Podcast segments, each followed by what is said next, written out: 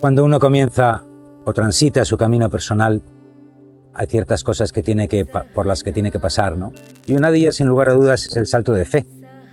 Ese momento donde uno no sabe si está haciendo bien o mal, si hay alguien al otro lado, por dónde tiene que tirar o si simplemente se ha vuelto loco, ¿no? Todos pasamos por el salto de fe. Bueno, de eso vamos a hablar hoy aquí. De qué es eso y cómo resolverlo de alguna manera, ¿no? Bueno, antes de seguir quiero decirte que eh, hoy tratamos este tema porque es el próximo tema que vamos a trabajar en los debates de tribu, ¿no?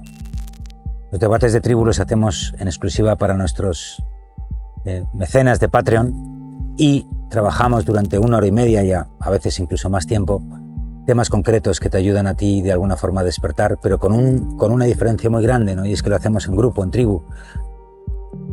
El próximo martes, si es que ves esto en los primeros días que hemos publicado este vídeo, vamos a tratar precisamente este tema. Así que bueno, visítanos, apúntate a la tribu y gracias por venir. El salto de fe, el salto de fe. Lo vimos todos en la película de Indiana Jones, si te acuerdas la tercera parte, cuando entraba en ese templo que, entraba por la, por la por Petra, ¿no? El, el, templo de, Tepra, de Petra, y se encontraba en un abismo y entonces una de las pruebas que tenía que pasar era el salto de fe. Tenía que seguir adelante, no había ningún puente.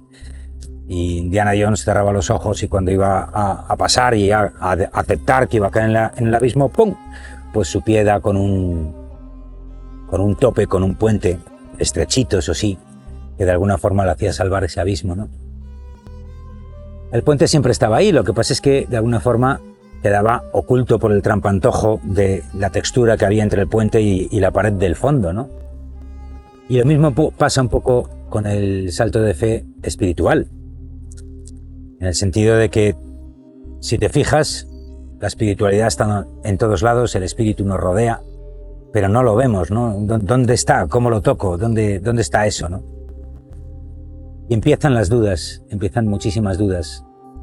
Te sientes solo, sientes miedo a qué pasará, cómo lo voy a hacer, no soy digno, este es un camino a ninguna parte, necesito trabajar para llegar a fin de mes, y tantos y tantos y tantos miedos, ¿no? El miedo al fracaso, el miedo a lo que tú quieras. Bueno, esos son los obvios, ¿no? Esos son los obvios. Hemos hablado ya del miedo por aquí, en mundo interior, así que no voy a entrar mucho en ellos. Hoy me gustaría hablar más de los otros, ¿no? Los otros principios que debemos entender. El salto de fe ocurre cuando de verdad respondemos la pregunta de si somos seres humanos con experiencias espirituales o seres espirituales con experiencias humanas. Yo creo que ahí es justo donde aparece el salto de fe. Porque cambia muchas cosas, cambia muchos principios, Cambia las programaciones que tienes dentro y además, lo peor de todo, es que eres tú el que tiene que decidir que las antiguas programaciones ya no funcionan para ti y empiezas a, a trabajar con la nueva programación. Empiezas a ser un ser humano, pero que empieza a integrar su parte espiritual en el día a día de forma continuada. Y no solo cuando va los domingos a misa, ¿no? Y sale por la puerta y sigue siendo el mismo pendejo de siempre. Bueno, pues es que eso no, no has dado todavía ese salto, ¿no? Nos han enseñado que la fe es aceptar lo que otra persona dice. Y ahí es donde empieza la gran diferencia del salto de fe espiritual, el real, ¿no? Cuando uno supera el salto de fe, no es que uno tenga que creer lo que otro dice, es que uno sabe y tiene la absoluta certeza de que hacia donde está yendo los programas que está ejecutando son válidos y verdaderos, ¿no? Pero claro, eso lo tienes que vivir y lo tienes que sentir dentro y eso solo ocurre cuando realmente superas tu salto de fe. Vamos a poner un par de ejemplos. La intuición. ¿Qué caso le haces tú a la intuición? ¿Es tu guía permanente? Está siempre encendido o la intuición tiene que gritarte, por ahí no, por ahí no, para que tú pienses que ya por allá, ¿no? ¿Cuántas veces no has hecho caso de la intuición y de repente cuando has ido por el otro lado que te dictaba principalmente la mente o las emociones, ha sido peor el remedio que la enfermedad, ¿no? Bueno, te ocurre una vez, vale, te ocurre dos, te ocurre tres, pero ¿en qué momento, cuando tú ya tienes una evidencia de que los milagros existen y que indefectiblemente cuando uno persigue algo tarde o temprano ocurre, otra cosa es cuánto tarda en ocurrir, ¿no? ¿Cuándo realmente vas a dar validez a, ese, a, esa programación, ¿no? de que tu brújula es la intuición, tu sentimiento interior? ¿Cuándo vas a entender que las sensaciones son mucho más importantes que las emociones. Cuando vas a entender que nos somos, efectivamente, somos todos uno, ¿no? Esto es una especie de supermente que se piensa a sí misma en trocitos diferentes que crean nuestra individualidad, pero todos unidos, de los cuatro elementos, ¿no? Esos cambios son fundamentales esos cambios cuando uno lo hace ya entiende y ya no hay marcha atrás. Has superado ese salto de fe cuando miras a las antiguas programaciones, ves a la Matrix, ves la vida que viven otras personas y entiendes perfectamente que lo estén haciendo y además lo aceptas, por supuesto. No quieres cambiar la vida de nadie, pero tú ya sabes que tu camino es este, ¿no? Estás jugando a otro juego y que venga lo que tenga que venir, que es lo que tiene que venir. Y no es una frase graciosa, sino que entiendes que eso es así. Y empieza a haber un toma y daca entre tu yo siendo, yo soy, con mi acción. La vida me responde y en esa respuesta me da nuevas claves para seguir haciendo cosas, ¿no?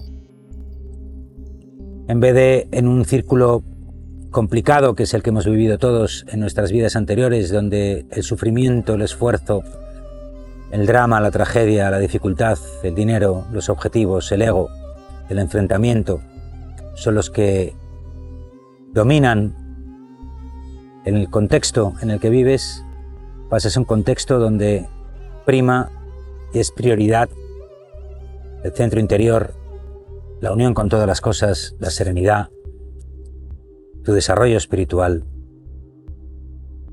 Y te da igual muy bastante hasta donde llegues, ¿no? No hay que llegar a ningún sitio, estás aquí y ahora. Si no es aquí, ¿dónde, no? Y si no es ahora, ¿cuándo? Con lo cual el presente se hace mucho más rico. Y la fe, cuando ya empiezas a cambiar todos esos hábitos y todas esas programaciones y te esfuerzas por tener nuevas sensaciones y te esfuerzas por elevar tu vibración de mil maneras diferentes, ¿no? Quitando cosas, añadiendo hábitos, respirando mejor, meditando, controlando más tu energía, etc., etc., etc., la fe ya no existe, ya pasa a ser certeza. La fe es un término muy resbaladizo, porque lo construye la mente, pero luego, de repente, no parece nunca tangibilizarse, ¿no? Sin embargo, estamos hablando de un salto de fe, así que de alguna forma sin duda alguna hay una parte ciega donde uno cuando da el salto y hasta que llega a esa otra fase donde todas estas cosas que estoy diciendo ya pertenecen a tu día a día, pues tienes efectivamente que creer que eso va a ocurrir así. Dependiendo de lo dormidos que estemos cuando empezamos a dar ese salto de fe, esa etapa va a tardar más o menos. Pero has de saber que hay cosas, por ejemplo, que nunca vuelven. ¿Qué no vuelve? La certeza sobre un futuro concreto. Ya el futuro deja de existir. Ya sabes que, el presente es lo único que hay y entonces pues tu labor se dedica básicamente a limpiar el pasado emocional con recapitulación, superando los conflictos que tienes dentro, entrando dentro del cuarto de los trastos del desván, lo que hablábamos hace un par de semanas, y limpiando, recuperando toda esa energía, y el futuro no ha llegado, ¿no? no solo no ha llegado, sino que entiendes perfectamente que lo vas creando con la energía que tú tienes disponible, con tu intento, con tu hacer. Y enseguida los milagros se multiplican. Las serendipias están presentes cada uno de los días y las situaciones que te van llegando te va dando el próximo paso a seguir, ¿no? Lo cual sinceramente es una liberación. He de decir que una de las mayores descargas que uno siente cuando camina así por la vida es no tener que pensar en un futuro. No dejas la felicidad para la jubilación, sino que dejas la felicidad para el día de hoy. ¿Qué es lo que me impide ser feliz hoy? Y eso no quiere decir que no tenga, que tenga que ser feliz todos los días, ¿no? Por supuesto que sí. Puedo tener un día terrorífico, puedo tener un día malísimo y entonces ese día toca trabajar la sombra. Puedo tener un día maravilloso y ese día fluye todo. Puedo tener un día donde el cuerpo me dice no hagas nada, quédate quieto y ese día no haces nada y te quedas quieto. Pero claro, evidentemente cuando todavía no has dado ese salto de fe y estás en un trabajo, por ejemplo, que te obliga a cundir, rendir y estar atado a un espacio haciendo una serie de cosas, pues se hace muy difícil, ¿no? Porque no te estás dando espacio a ti mismo o a ti misma para que esas nuevas cosas se puedan desarrollar. Poco a poco se va cerrando el círculo. Poco a poco uno va entendiendo que el camino de la conciencia es el único camino posible para despertar y para ser más feliz. Y poco a poco uno va aceptando que para hacer eso tiene que cambiar muchas cosas. Soltar lo que te sobra, ya sabéis, una de mis frases favoritas.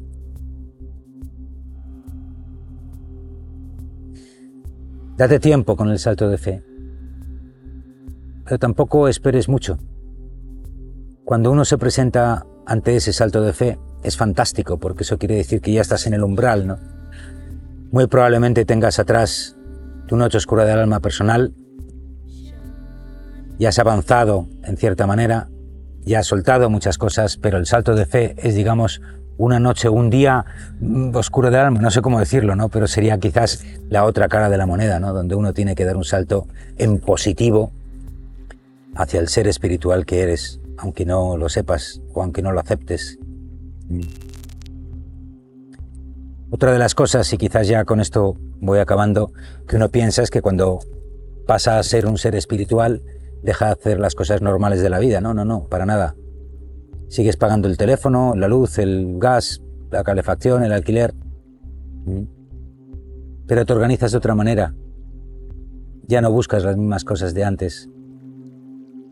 Siguen siendo un ser humano absolutamente normal, pero la vibración, tu frecuencia vibratoria, es lo que realmente importa y es lo que es la brújula de tu vida, ¿no? No la cuenta bancaria, ni la popularidad, ni si tienes pareja o no. Así que date tiempo y da el salto, porque te garantizo que al otro lado hay cosas muy chulas. Gracias por venir. Yo soy Joel Masiebra esto es Mundo Interior.